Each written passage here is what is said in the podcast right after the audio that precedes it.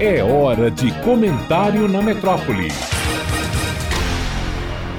A melhor resposta é aquela que não se dá. Dona Edith aconselhava desta forma a quem se abespinhava com um insulto. Assim, evitaria que os seus próximos dessem vazão ao ódio em resposta a esse insulto, de que poderia sair uma situação de violência. O homem é o lobo do homem.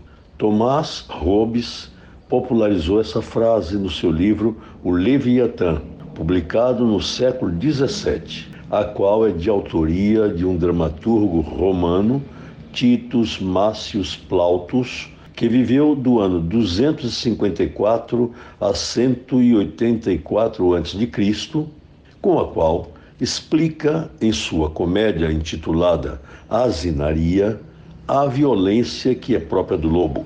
Esse animal não humano é reproduzido no homem quando se vê que o homem é capaz de infligir em si mesmo e nas outras pessoas que o rodeiam essa violência. É a explicação que se pode colher da aliança de Deus com Noé, que falamos no nosso comentário anterior, em razão da qual jamais voltaria a amaldiçoar a terra por causa do gênero humano, pois a tendência do coração humano é má desde a infância. Mas disse que a frase completa é lupus est homo homini, non homo quo qualis sit non novit. Ou seja, o homem que não se conheça tal como é, é lobo para o homem.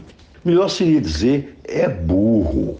Veja-se ainda a fim de entender-se esse pensamento, que a comédia escrita por Plautus é conhecida como comédia dos burros, ou comédia do asno. Por isso, o supracitado título de asnaria.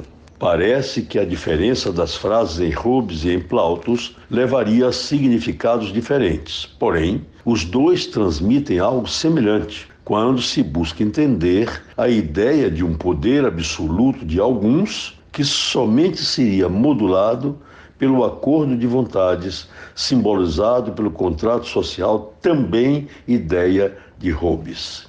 A convergência de vontades pode ser encontrada não mais na Arca de Noé, mas na atuação do Estado contemporâneo, coibindo a agressividade de muitos, menos pelo chicote, do que pela educação da coletividade desde a primeira infância. Quem sabe, proibindo a mercancia de brinquedos que induzam a violência, proibindo a divulgação de espetáculos que expressem a violência através dos meios de comunicação social. Será que esses dois exemplos de antídotos socialmente adotados não diminuiriam pelo menos parte da violência? siga-se pelo exposto para evitar a violência o conselho de Dona Edith. Não brigue. Melhor resposta é aquela que não se dá. Edivaldo Brito, para a Rádio Metrópole.